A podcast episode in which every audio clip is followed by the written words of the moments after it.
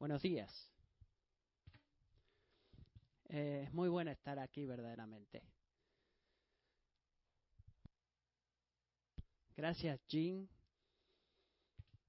Eh, nuestra amistad en crecimiento es un gozo. Jean y I usamos la tecnología para conectarnos, eh, tenemos conversaciones en Skype y el tiempo vuela y hablamos de un montón de cosas. Así que aprecio, lo aprecio a Jean. Ustedes no saben eh, qué bueno es para ustedes es tener un pastor como Jean que se preocupa por la gente como lo hace. Así que gracias, Jean.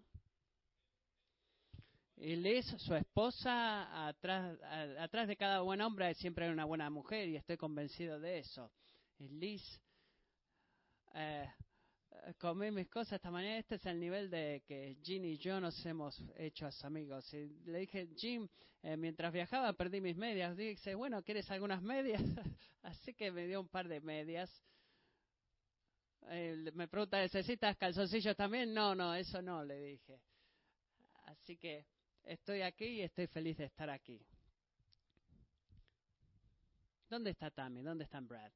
Eh, ahí escondidos en la esquina, en el rincón. Esos dos son este, son soldados modernos. Les doy el título lindo, pero estos dos hombres son maravillosos. No es fácil.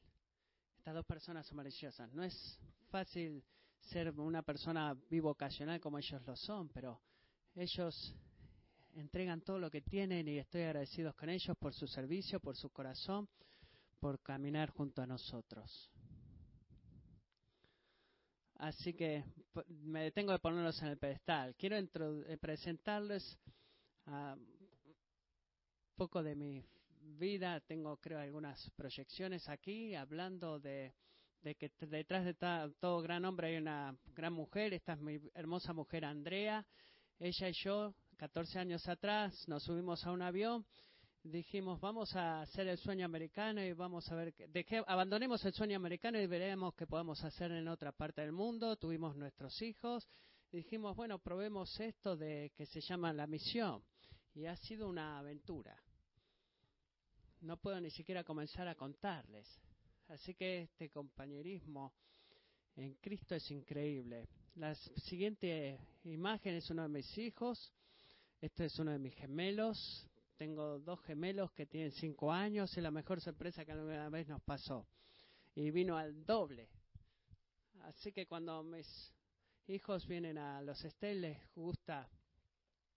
No, no pude escuchar lo que dijo. La siguiente es, eh, bueno, no sé si pueden ver eso. Ese es Asher yendo en un salto de bicicleta. Y en este salto en particular no lo logró. Así que como pueden ver, amigos, les lo que sugiere la, la imagen es que a veces ganas y otras veces aprendes. Y, él lo entendió desde ese crash y dijo, papi, estoy cansado de aterrizar en mi panza. Así que tuvimos que arreglar eso. La siguiente, estas son nuestros cuatro hijos. En La Paz hay un carro de cable que te lleva más rápido a la ciudad y muy lindo poder saltar en ese lugar. Y estas tienen este, muchas personalidades difíciles. Uno que es este juguetón, el otro que es serio, el otro que hace muchas bromas y, y, el otro que es un poco temeroso también. Y tenemos un muy buen tiempo juntos. Y pregunta, ¿hay otra? Así que dice secretamente eh, eh, no sé qué dijo el Capitán América, no puedo escuchar bien, perdón. Quizás haya otra diapositiva aquí. Bueno, sí, esta es nuestra familia y lo que hacemos los fines de semana. Nos dimos cuenta que salir del ministerio por un rato es importante también, así que fuimos a una plantación de café y había una cascada ahí que era camino a Caranavi, que es donde ustedes van a estar en este verano. Y esto fue ayer. Estaba con mi amigo Tommy Mack en, Nashville. Eh, en realidad no es mi amigo, Tommy Mack. Uno en la foto es muy popular y el otro es un, amigo ordinario. Este es mi amigo Jason, con el cual fui a la universidad y nos llevamos muy bien y hemos tenido un muy buen tiempo en Nashville ayer. Y también algunas otras este, imágenes. Esto es Sustisana, eh, donde tratamos de darle un empleo digno a mujeres que están trabajando en las calles. Estas son seis de las siete mujeres que en este momento trabajan ahí. Y la próxima imagen creo que eh, muestra algunos de los productos que hacemos. Esas dos bolsas son de gran venta para nosotros y los vendemos en nuestra website en los Estados Unidos. Y hablen con Tami si quieren comprar una. Esta es la comida a la cual les quiero agradecer. Tami vino y, y Tami compartió un devocional y pudimos tener una comida increíble que vuestra iglesia proveyó. Así que ustedes le enseñan a sus hijos a decir por favor y gracias y una de las frases favoritas es la parábola de Mateo donde el leproso es sanado y, solamente uno fue a Jesús y le dijo me siento mucho mejor. Así que bueno, quiero venir y decirles muchas gracias por esta gran cantidad de comida. Ustedes no lo pueden ver, pero al final de la mesa está nuestro equipo, Tami ahí a la izquierda, mis hijos se estuvieron ahí. Y fue un gran tiempo de estar juntos. Así que gracias por dar, porque estiramos los dólares en Bolivia para poder bendecir a mucha gente. Creo que eso es todo. ¿Hay alguna otra imagen diapositiva con cosas importantes? Bueno, estamos bien. Bueno, quiero dar un reporte de misión, quiero predicar, quiero desafiar. Eh, no quiero dejarlo todo a Jim, creo que dijo. Si ustedes tienen las escrituras en su teléfono o en la Biblia, creo que la van a proyectar también. Vamos a leer del libro de Hechos en esta mañana. Hechos capítulo 1, si lo pueden encontrar.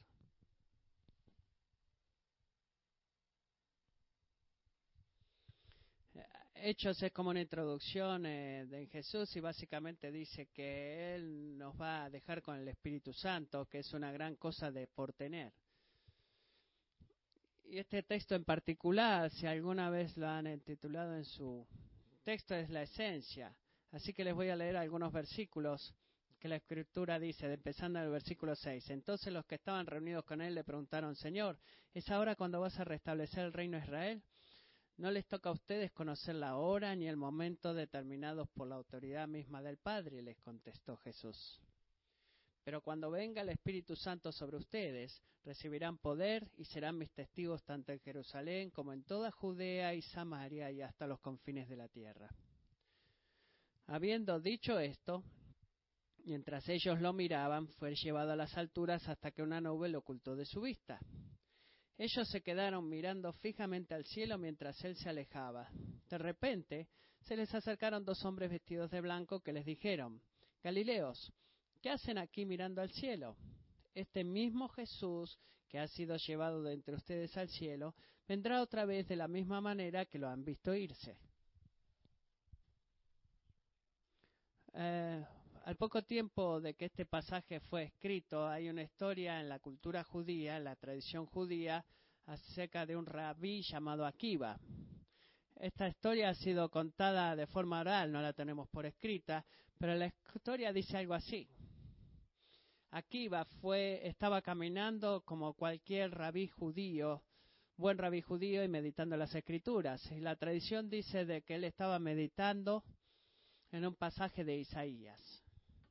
Así que caminando eh, por el lado norte, la costa norte del mar de Galilea, cuando el, sol se estaba ocultando en el oeste, él bajó su cabeza y orando y meditando sobre las escrituras y eh, dobló para el lado incorrecto. En lugar de ir a la derecha para Capernaum, siguió derecho y se encontró a sí mismo enfrente de un gran building. En realidad no era un gran edificio, sino como un fuerte. Y este fuerte tenía una gran pared, así que se detuvo. Y escucha esta voz. ¿Quién eres? ¿Qué es lo que haces aquí? Así que el Raber eh, cambió las marchas y se detuvo en su meditación y se dio cuenta que estaba perdido. Y, eh, grita respondiendo, ¿qué? Y este centurión romano le pregunta, ¿quién eres? ¿Qué es lo que estás haciendo aquí? Y como cualquier buen rabí, él está conectado y dice, voy a responder la pregunta con otra pregunta. Dice, ¿cuánto te pagan a ti para hacerme esas preguntas? Y el guarda le dijo, dos dracmas. Una dracma era como el salario de una semana o un salario de un día, así que no ganaba mucho. El rabí entonces le pregunta, le dice, te doblo tu pago si tú sales fuera de mi casa y me haces las mismas preguntas cada mañana cuando abro la puerta. ¿Por qué eso sería tan importante para un rabí judío? ¿Qué es tan importante acerca de quién eres tú y qué es lo que estás haciendo aquí? Ahora, ustedes probablemente puedan adivinar que no, mi nombre es Chris y estoy viniendo a la iglesia. Creo que esas preguntas eh, pueden llegar a ser un poco más profundas en, en algunas cosas. La primera es acerca de la identidad y la segunda es acerca del propósito. voy a volver a eso, pero quiero que miremos este versículo en específico, que es el versículo 8. Pero cuando venga el Espíritu Santo sobre ustedes, recibirán poder y serán mis testigos, tanto en Jerusalén como en toda Judea y Samaria y hasta los confines de la tierra. Como misionero amo este pasaje. Esto es lo que me justifica a mí de andar paseando por todo el mundo no, no, no verdaderamente, pero verdaderamente esto eh, pone sobre la mesa esencialmente un, un plan de trabajo para la misión. ¿Qué es Jerusalén para nosotros? Jerusalén es Richmond, ¿verdad? Es probablemente tu vecindario, alguien en tu calle, o quizás alguien en tu barrio, que nosotros como americanos amamos los barrios, ¿verdad? Les damos nombres, le damos nombres lindos, eh, que se sientan acogedores. Así que, ¿cuál es nuestra Jerusalén? Es nuestra proximidad, nuestra proximidad geográfica. Si yo le vendo los ojos a Matthew y lo tiro al, al, mi auto y lo llevo a 50 millas y lo dejo, los, lo suelto en algún lado, él podrá encontrar su camino a casa, probablemente. Ahora, no. Este es el cambio de mi información aquí. Esa es tu región. Tú conoces tu camino alrededor. Tú no necesitas tu teléfono para llegar al trabajo. ¿Ok? Bueno, esa es tu Jerusalén. Eso es lo que dice. Esto es donde tú te sientes cómodo. Esta es tu habilidad de navegar en este mundo. Así que ese es el primer lugar donde hacer misión. Ese es el primer lugar para hacer discípulos. ¿Cuál es Judea? Judea es una región. Ese es fácil. Así que eh, atravesé varios estados el día de hoy, este, eh, leí todas las señales. Eh, hay policía estatal donde hayas, hay un montón de ellos ahí afuera. Me he estado escondiendo yo mismo. Decía, ¿dónde está mi amigo Daniel? quiero manejar su auto otra vez. Tu región es un poquito más allá y lleva un poquito de esfuerzo para hacer la misión ahí, más allá de Kingsway, pero hay un llamado a eso. Dios ha hecho en su infinito plano eh, casi un deseo en nosotros de no estar satisfechos con una caja y poder salir de la, de la puerta y decir, bueno, hay algo más a lo que Dios me ha llamado a hacer. Ahora estoy eh, totalmente en contra del turismo cristiano, no me malinterpreten, no creo que esta estructura negra en la iglesia es buena, pero creo que hay más allá de Jerusalén, hay algo más allá de la región de Jerusalén. ¿Qué es Samaria? Bueno, esta es interesante para mí. Samaria es creo, si lo estudié bien, esto que estoy estudiando, habla más de, de, la, de la etnia.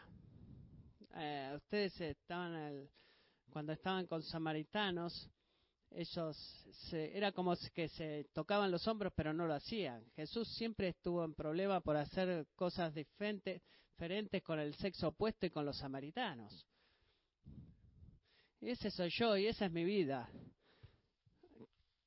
Si creen que está en la cultura incorrecta, bueno, sí, pero es creo que es lo que Dios nos ha llamado a hacer.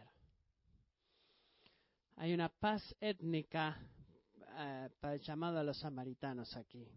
Así que, ¿qué significa eso? Bueno, creo que hay gente aquí que habla español, ¿verdad? Eh, ¿Están traduciendo ahora?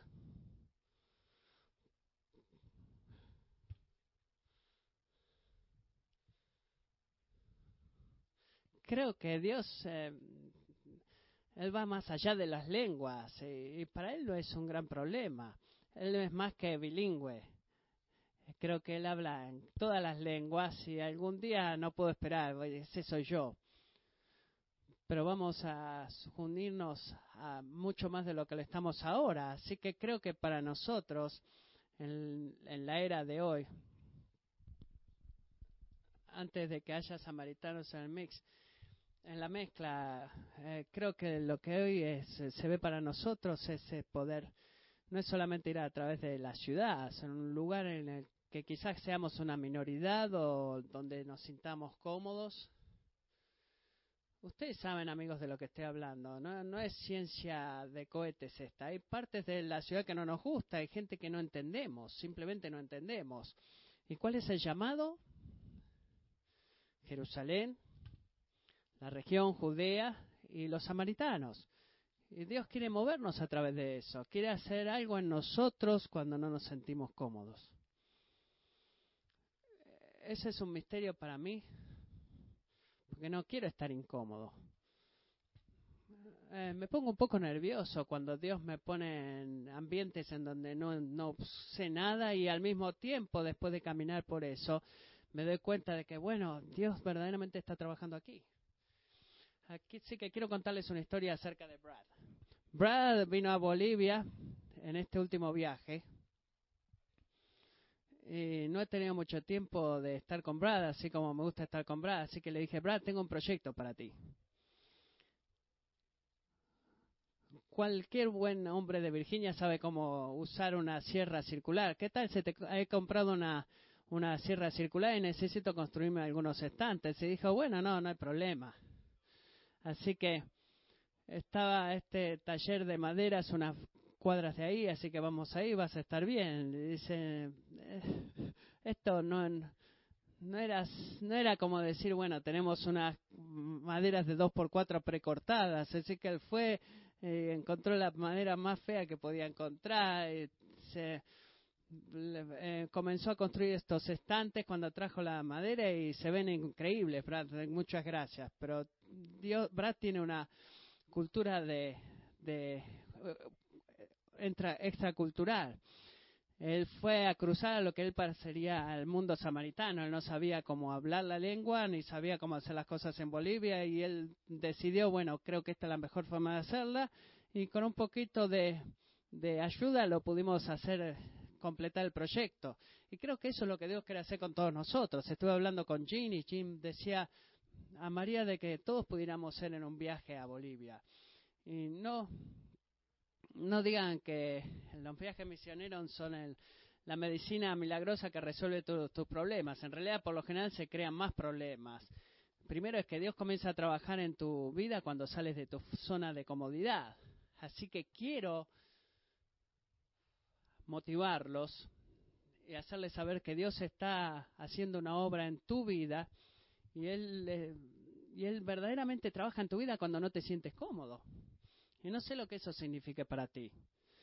Así que toma eso personalmente, pregúntale a Dios acerca de eso, pero creo que Él tiene una experiencia de Samaria esperando por ti que es única. Y vuelvo a eso en unos minutos. Hasta los confines de la tierra, me siento como es que significa hasta los confines de la tierra. Es un mundo pequeño este. Me dieron un auto de alquiler increíble que tiene eso como Bluetooth, así que mi teléfono de Bolivia funciona ahí estaba llamando a Bolivia ayer cuando manejaba en la autopista. Y digo, wow, nuestro mundo es tan pequeño, es tan, tan diminuto y Dios quiere ser Señor de todo este mundo. de toda la de todo el mundo entero. Quiere que su nombre sea alabado a todo alrededor del mundo. Voy a estar voy a comenzar a predicar aquí en un minuto. Este es el versículo para mí. Mateo 9, 36 y 37. Y le dijo a sus discípulos, esperen que lo encuentro. Al ver a las multitudes tuvo compasión de ellas porque estaban agobiadas. Bueno, creo que a veces este esta es nuestra obligación. Creo que Dios nos ha llamado en una forma en la que nos, nos lleva a tomar en cuenta de quiénes somos y cuáles son nuestros dones. Él quiere utilizarnos y refinarnos al mismo tiempo. En el mecanismo de iglesia, creo que él es muy, muy, muy, él está muy interesado en esto. Y no digo en este hermoso edificio, sino en ti, en cumplir su propósito. Cuando volé a los estados, eh, llegué a las 5 pm y tenía un viaje a las 5 de la mañana que salía de Miami. Si ustedes conocen Miami, Miami no es barato. Así que sabía que iba a ser difícil encontrar un avión e ir al hotel, así que dije, me voy a quedar en el aeropuerto. Hacen algo muy interesante en los aeropuertos, le ponen apoyabrazos en las sillas, no hay no hay un solo asiento en Miami que, Miami que no tenga apoyabrazos, así que no te puedes acostar, no te puedes recostar en los asientos y no puedes descansar, así que eh, encontré el auditorio en el aeropuerto de Miami. Primero traté en, en la capilla, pero digo, bueno, no, no voy a poder dormir ahí. La capilla, digo, ¿de qué sirve la capilla? Estoy con la puerta cerrada. Así que encontré una pieza de una alfombra y me acosté ahí. Pero creo que tengamos estas imágenes. Hay otra imagen de Google Earth Creo que esta es la visión de Dios de la iglesia. ¿Alguien sabe cuál aeropuerto es este? Este es Jackson en Atlanta y dicen que tiene más tráfico que no sé qué dijo, pero hay una tonelada de aviones ahí, así que pueden mirar ahí los los taxis, los caminos de los taxis. Eh, creo que, honestamente, creo que esto es lo que la iglesia debería hacer, un lugar en el cual tú vienes mientras estás en tránsito hacia otro lugar. Creo que hay un propósito detrás de los apoyabrazos en el aeropuerto para que la gente no se sienta cómoda, que tú no te puedas recostar y relajarte. Ahora, amo a la iglesia y como lo dije, es el mecanismo de Dios. Pero si no miramos más allá de estas paredes, entonces esto verdaderamente no es eh, servir el propósito completo de Dios. Si volvemos al texto, ¿qué es lo que los discípulos están haciendo? Después de lo que los discípulos subieron al cielo, ¿qué es lo que hizo? se quedaron mirando alrededor con sus manos en los bolsillos esperando que él volviera. Y creo que Jesús le dijo, amigos, eh, ya, ya me fui, no estoy acá, tienen trabajo para hacer.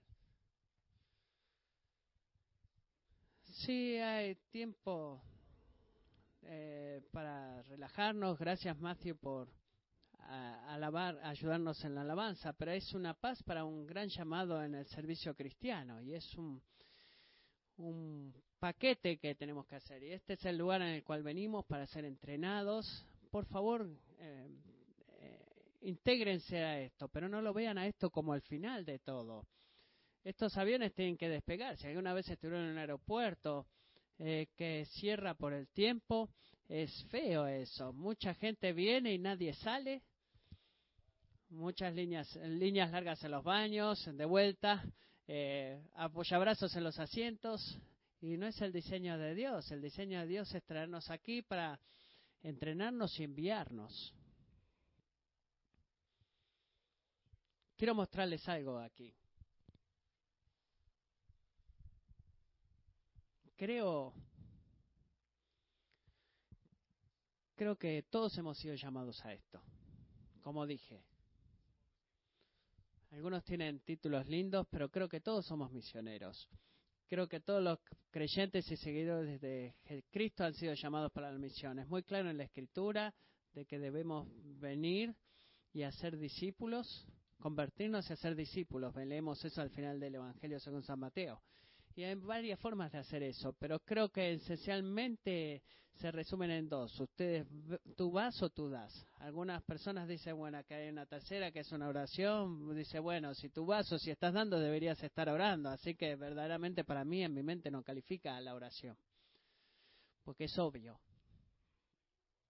Hay un libro muy lindo que los quiero animar a, inclusive como iglesia para poder leer, que se se llama Sirviendo a un enviado. ¿Cómo hacemos esto de enviar gente? ¿Cómo le damos poder a la gente como Brad Tame que quiere estar en un avión y, y ir a enseñarle a mujeres en Bolivia cómo coser? Si ustedes no tienen la habilidad para ir, ustedes definitivamente deben estar eh, envueltos en enviar la paz. Es como ambos finales, es la misma moneda con diferentes caras. En mi mente esa es la misión. En mi mente eso es lo que significa ser un discípulo de Jesús. De caminar tan cercanamente a Él, que como lo hacían los rabíes, que decían que la tierra salía de sus sandalias porque se caminaban tan cerca detrás de Él. Ese es nuestro llamado de conocer a Jesús y, e ir y darlo a conocer. Bueno, eh, estoy poniendo mi cosa aquí. Este fue un regalo para mí de mi amigo Peter. Mi amigo Peter recientemente fue a Tierra Santa y trajo esto de vuelta. Y dice que, no sé, que acá había camellos, ah, no sé qué dijo que era, pero sé que esta es una roca que viene del valle de Ilá. Eh, ¿Ustedes han estado ahí? Eh, David levantó unas de estas rocas y las usó en contra de un gigante. Es una de mis historias favoritas para leer a mis hijos porque mis hijos aman a los gigantes y les gustaría ser gigantes y les gustaría matar a los gigantes. y se pone violento en mi casa a veces. Compartí esto con las mujeres en Sultizana algunas semanas atrás y les mostré mi regalo y dijeron, oh, todas las querían tomar y eh, agarrar y hacer algunas y querían venderlas. Y ellas están todas metidas en lo que es negocio y hacer dinero. Ustedes pueden copiarla, pero no toquen mi roca. Esto es importante para mí. Pero le pregunté a las mujeres. ¿Qué significa esto para ustedes? ¿Qué este, esta onda o lo que sea para tirar? ¿Qué, ¿Qué simboliza esto para ustedes? Y vinieron con muy buenas respuestas. Lo que estaba, cuando trataba traerles a casa para ellas, que esta era una herramienta. David, como niño, tenía mucha práctica, tenía mucho tiempo libre, eh, caminando alrededor, matando bestias, y se había puesto muy buena en eso. Le dije a las mujeres en su tisana, ¿qué, qué pasa en tus vidas en los cuales tú te has convertido en algo buena y muy obvio para nosotros? Bueno, cocinar, limpiar, no, no, el coser. Ustedes están volviéndose muy buenas en eso. ¿No es cierto, Tami? Se están volviendo muy buenas en coser. Y esta quizás sea una herramienta para ustedes para derribar algún gigante algún día, cualquier sea tu gigante. Quizás sea la pobreza, quizás quiero salir de una mala situación porque eh, quiero tener una buena vida para mí mismo. Y quiero hacerte la misma pregunta a ti. ¿En qué eres tú bueno? ¿Cuál es tu roca y tu onda? ¿Qué tienes para ofrecer para el reino? Creo que en este cuarto de este tamaño hay algunos expertos aquí. Si podía apretar un botón, si yo puedo apretar un botón en una sierra circular y hacerla que sea útil, creo que creo que Dios quiere usar a su iglesia para alcanzar algo mucho más grande, mucho más grande de lo que podemos imaginar o pensar o soñar. No sé lo que eso sea para ti, Pero quiero motivarte a preguntarle al Señor acerca de eso y decirle, Señor, ¿qué es lo que puedo ofrecer? Porque nuestro Señor se trata acerca de alinearnos y Él ama que se cumpla su propósito y, y unir nuestros dones y juntarlos.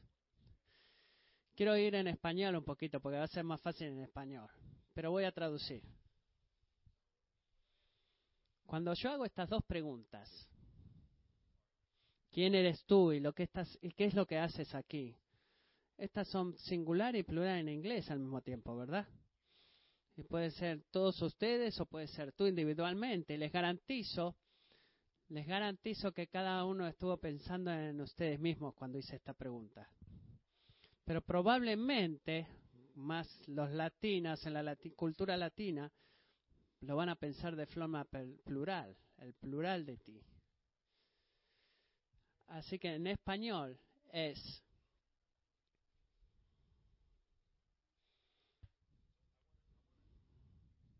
Así que quiero usar eso y decir, ¿quién eres?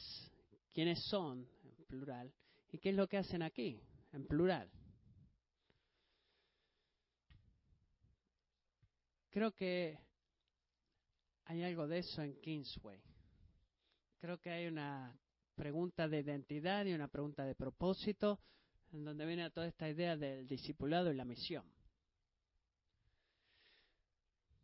he tenido el privilegio de conocerlos algunos de ustedes. Eh, sonrisas brillantes, grandiosos en el servicio cristiano y ahora mismo estoy orando de que Dios va a llevar eso incluso más lejos. Sí, es, es ah, inscribirse al, al viaje misionero, pero es mucho más que eso, y Dios es mucho más grande que eso, y esa es una herramienta que Dios va a usar para traer gente a su reino. Así que quiero dejarles eso a ustedes. Creo que Dios se está moviendo en Kingsway, lo puedo sentir, lo puedo ver. Creo que ustedes tienen sus mejores días por venir y estoy orando por ustedes. No veo esta iglesia, esta cosa de iglesia misionera de algo de que yo reciba. Eh, y Ginny y yo hemos estado hablando y él dijo, bueno, tenemos que, quiero aprender de ustedes como iglesia. Y, bueno, yo sé que nos necesitamos el uno al otro y tenemos que trabajar juntos y Dios está alineando gente y propósito y corriendo con ellos. Así que les doy las gracias por haberme traído. Gracias por recibirme en esta mañana. Gracias por ser quienes son. Gracias por este, servir al Salvador. Tienen un gran viaje, mantengan la fe, la fe. Gracias.